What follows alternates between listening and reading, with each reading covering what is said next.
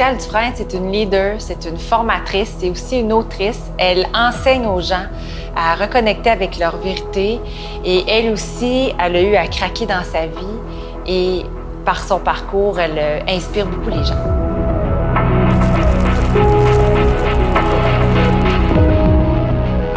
Il y a toute une histoire, Marise, derrière ça, parce que euh, d'où je viens, de ma famille, c'est une famille très traditionnelle, religieuse. Euh, je suis née à Québec dans les années 60, puis j'ai été adoptée par une famille euh, québécoise de souche, là, on peut dire. Et moi, j'étais, j'étais née d'un père que j'ai jamais connu, africain, américain. Ma mère était québécoise. J'ai retrouvé ma mère biologique euh, quand j'avais dans la vingtaine. Mais donc, j'ai grandi avec cette famille-là, puis euh, j'ai eu un parcours assez conventionnel. Euh, école des religieuses, collège militaire, à 17 ans. Wow! ouais, tu savais pas ça. Non, je savais pas. après ça, l'école des HEC, où j'ai appris la gestion. Et donc, je suis vraiment, tu sais, euh, entrée dans un, engrenage, tu assez, typique. Tu sais, dans ce temps-là, on faisait, euh, on se trouvait une carrière à partir de ce dans quoi on était bon. Mm-hmm. Euh, chez nous, c'est sûr, venant d'un milieu assez traditionnel, ben, tu sais, c'était beaucoup le droit, l'ingénierie, etc. Alors, c'est pour ça que j'ai fait le génie aéronautique au collège militaire, après ça, la gestion. Et j'ai commencé à travailler dans le milieu des grandes organisations. Et euh, je suis devenue gestionnaire dans le début de la vingtaine. J'avais 23 ans, mon premier rôle de gestion. Puis déjà, là, j'ai, euh, j'ai vécu des expériences qui m'ont touchée, marquée, tu sais, euh, par rapport à, ben, d'abord au manque de sens. pour moi, il y avait un grand manque de sens pour moi.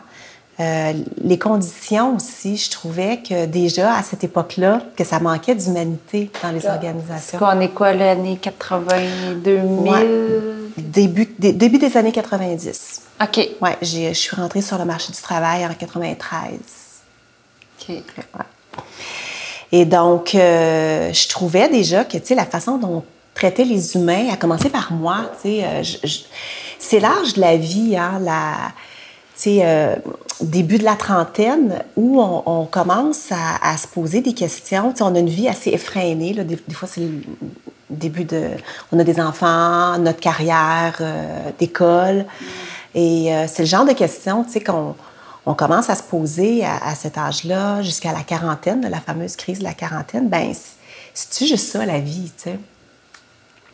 Et euh, à travers ça, ben moi, j'avais une grande quête identitaire, tu sais, parce que je connaissais pas une partie de moi, je connaissais pas mon père biologique, toutes mes origines.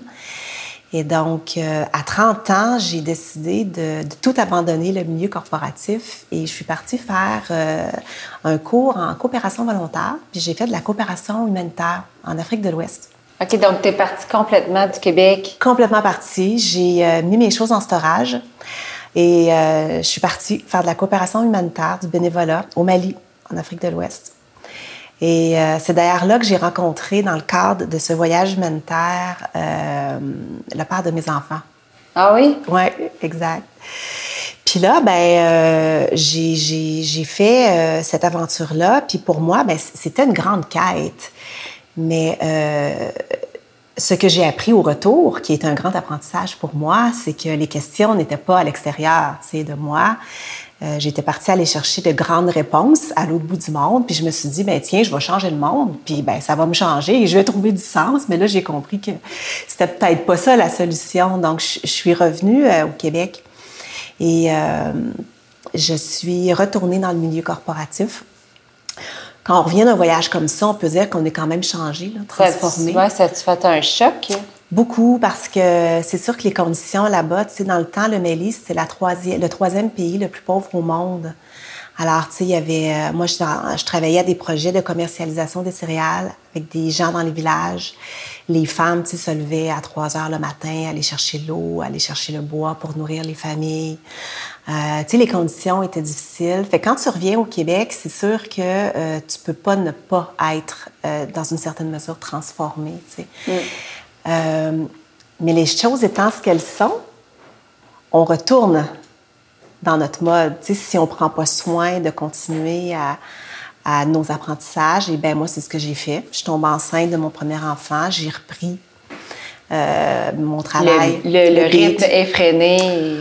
Exact. Retourné dans le corporatif, repris le beat effréné euh, et euh, continué ma carrière comme consultante en gestion. Et là, deuxième choc, juste avant la quarantaine.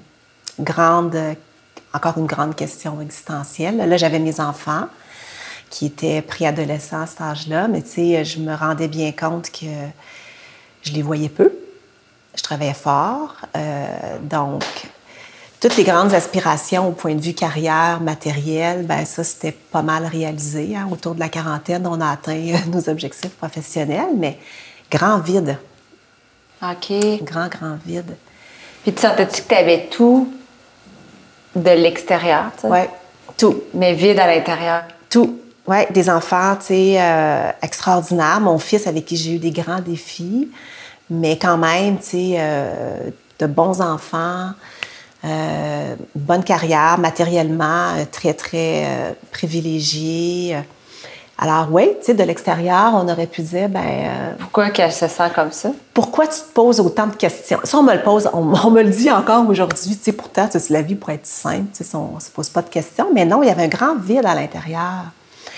Et c'est là que je me suis demandé à nouveau, ben, my God, qu'est-ce qu'est-ce qui manque? Mais là, j'avais fait un apprentissage, moi, à 30 ans, que la Mhm. réponse n'était pas à l'extérieur de moi. Alors là, je me suis dit, ben, peut-être que la réponse est à l'intérieur de moi. Alors, je suis repartie dans un autre grand voyage, mais spirituel.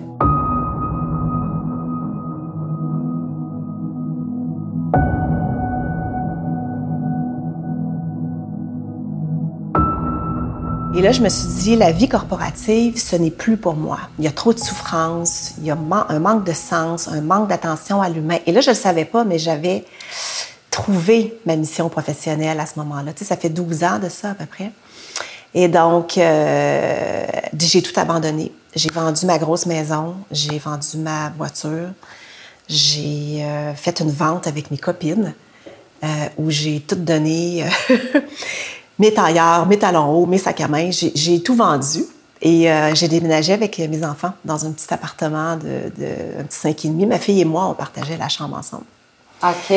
Et là, ben, ça a été un deux ans de, de quête spirituelle. Je me suis... euh, Tu j'ai- travaillais pas du tout pendant cette période-là? non, j'ai pris des formations, j'ai médité, j'ai fait beaucoup de yoga, j'ai rencontré beaucoup de gens qui m'ont inspirée. Euh, j'ai pas fait d'argent, évidemment. J'étais, tu sais, vraiment... euh, donc, je roulais sur mes... Est-ce que tu avais peur? Je te dirais que euh, il y avait, il y avait quelque chose en moi, et je crois que c'est une croyance que j'ai tout le temps eue. Euh, tu sais, j'ai la foi, Marise, tu sais, j'ai... C'est très important. Ouais. C'est très important. Oui, j'ai la foi et euh, tu vois, en rétrospect, maintenant, je peux dire que chaque, chaque chose qui m'arrive aujourd'hui est la conséquence de personnes que j'ai rencontrées, avec qui j'ai tissé des liens. euh, et tout s'est comme déroulé petit à petit vers où je suis aujourd'hui.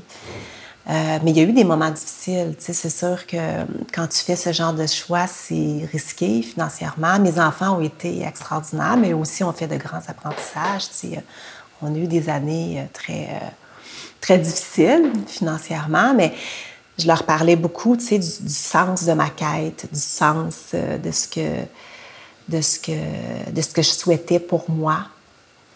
Et à un moment donné, mais j'ai eu comme une visualisation. J'étais assise avec. C'est, euh, je pense que je venais juste de publier mon premier livre parce qu'il est né à ce moment-là, là, entre la tête et le cœur. Et j'étais avec un groupe de femmes. On était assises comme en, en- en cercle, en train d'avoir un atelier. J'animais un atelier. Puis là, j'ai eu une visualisation et je me suis, je me suis vue dans le milieu corporatif à faire ça À, animer un atelier. animer des ateliers. Et c'est à ce moment-là que je me suis dit, mais Pascal, ta place, elle est là de retourner dans le milieu des affaires, dans le milieu corporatif et de passer ton message de, de- de sens, d'empathie, d'humanité. Alors depuis, c'est ça, depuis à peu près une douzaine d'années que vous m'entendez répéter toujours le même message, mais ça vient de là, d'une certaine, de ma route personnelle, d'une certaine indignation aussi parfois par rapport à ce que je constatais. ce que tu vivais aussi, Ce que j'ai vécu, oui, personnellement. Parce que tu as eu un épisode où est-ce que tu as fait un burn-out? C'était-tu juste avant? Euh, C'est-tu là que tu avais décidé de prendre le deux ans C'était un peu après. OK, c'était après. C'était un peu après parce que, en fait, j'ai toujours été quelqu'un de très, bon, euh, tu dois t'en douter, un peu intense, là, tu sais, par rapport à mon histoire. Quand, quand j'avance, j'avance. J'ai un côté très action en moi, très feu, quand je crois à quelque chose. Et euh, donc, pour moi, ma mission, je me suis lancée corps et âme. Et bon, les, choses commencent à rouler, je démarrais mon entreprise et je m'y suis vraiment lancée et j'y crois à ma mission. Tu sais, j'y crois profondément, tu sais, à avoir plus d'humanité dans nos organisations. Alors, je me suis lancée là-dedans et c'est devenu un peu comme un piège parce que maintenant, j'avais tellement une bonne raison de repousser mes limites. Mm. Parce que là, ma mission est importante. Avant, je trouvais moins de sens dans mon travail, mais là, il y avait du sens. Ma mission était donc importante et c'est devenu constamment mon excuse pour franchir mes propres limites. Et donc, je suis tombée dans le piège de, m'épuiser.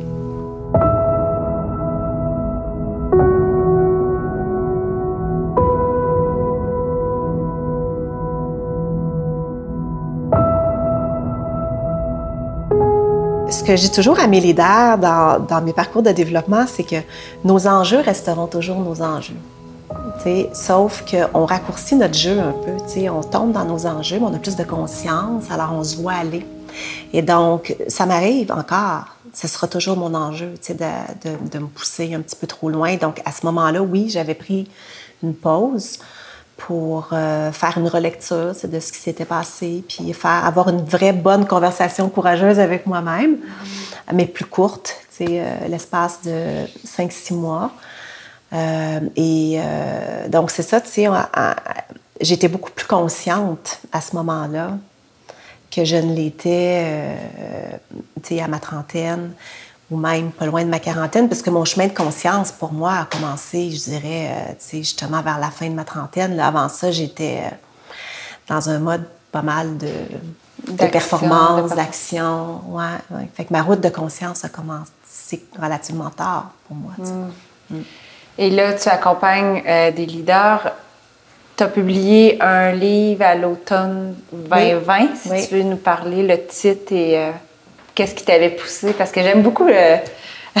qu'est-ce que, oui, qu'est-ce que tu as mis en lumière avec. Euh, ouais. Et d'ailleurs, magie, hein, parce qu'on s'était, on s'était contacté, je pense, parce que tu apparais à la dernière page de mon livre oui. comme livre de la même maison d'édition, sans qu'on se connaisse. Puis là, c'est ça, tu m'avais écrit, Marie, à la dernière page de mon livre. C'est comme, ah oui, c'est synchronicité. Ben oui, je me rappelle avoir euh, reçu la première copie de mon livre, puis d'être allée voir à la fin. Puis là, j'ai fait, ah, ben ça me plaît, tu sais, ce que ce que qu'ils ont mis. Ce qu'ils ont mis. Et que c'est comme ça que j'avais entendu parler de toi.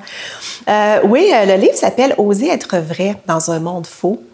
Bon, moi j'ai la profonde conviction, Marise, que c'est important de marcher la route pour pouvoir offrir partager à partir de son histoire. Donc, moi, c'est sûr que tout ce que j'enseigne, tout ce que j'écris, ça, ça, part de mon propre parcours, de mon propre chemin de conscience. Et euh, entre toi et moi, parce qu'on est en toute intimité, là, ici, ben, l'authenticité, pour moi, ça a été mon chemin de vie. Parce que, ben, d'abord, je, j'avais, je, ne connaissais pas mes origines et euh, j'ai vécu dans une famille euh, adoptive. Puis, quand on est, on est abandonné par les enfants, euh, par, les, par, les personnes qui sont supposées s'occuper de nous quand on est tout petit. sais, Pour moi, en tout cas, ça a laissé un trou, une blessure. C'est comme qui va m'aimer alors? Et donc, ben, pour moi, ça a été justement de sans cesse en faire plus, en faire les choses parfaitement, en faire toujours, toujours plus. Tu sais, c'est un grand, grand piège là aussi. Ben, pour me faire aimer être la fille exemplaire qui va être toujours là pour contribuer, qui va faire les choses à la perfection, parce que c'était comme ça que je pensais qu'on obtenait l'amour, parce que mm-hmm. sinon c'était bien trop risqué de le perdre. Alors, euh, je pense que pour moi, l'authenticité, ben, c'était mon, le plus gros cadeau de vie que je me suis offerte, de m'offrir une pratique d'authenticité. Euh, puis je dis une pratique parce que c'est pas un état pour moi. Tu sais, c'est pas du jour au lendemain, Tu je es. suis authentique. C'est, euh, on a une pratique d'authenticité à chaque, à chaque choix que l'on a, ben, on a, on a une opportunité d'y répondre avec authenticité ou pas. Et donc, ben, pour moi, c'était, euh, c'était ça, parce que le risque d'être moi, moi, ce, n'était jamais assez.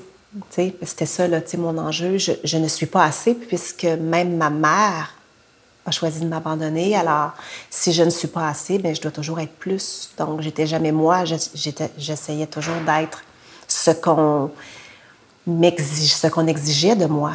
Alors, beaucoup de surexigence envers moi-même. Alors, euh, donc, de là, l'authenticité. Donc, pour moi, c'était un thème que j'ai exploré pour moi. Et j'ai eu la chance de rencontrer des gens extraordinaires qui travaillaient dans le monde du développement du leadership depuis 45 ans. Fait que, tu sais, on en parle aujourd'hui en 2021, le leadership authentique, conscient, mais Mais il y a des gens qui ont, qui- qui ont défriché une petite route avant. c'est pas nouveau. tu sais, C'est juste que maintenant, bon, puis je suis contente, là, tu sais, vraiment très heureuse que maintenant on en parle aussi ouvertement, mais euh, mes, mes mentors, les mentors de mes mentors, euh, c'était des pionniers dans, dans le domaine et donc on- j'ai été accueillie dans un programme de développement euh, du leadership qui existait depuis plusieurs décennies. Donc, ma mentor, mon associé en affaires aussi et moi, donc on enseigne ensemble dans ces programmes-là. Et donc, ce sont des programmes qui développent l'authenticité des leaders Donc, ton livre est basé là-dessus. Ouais. Ben merci beaucoup, Pascal, euh, de nous avoir Merci. partagé avec euh, toute ta, ta vérité et d'oser en parler aussi de où est-ce que tu viens, puis la route que tu as marchée. Plaisir. Plaisir, Merci. ma belle. Merci pour l'invitation. Merci.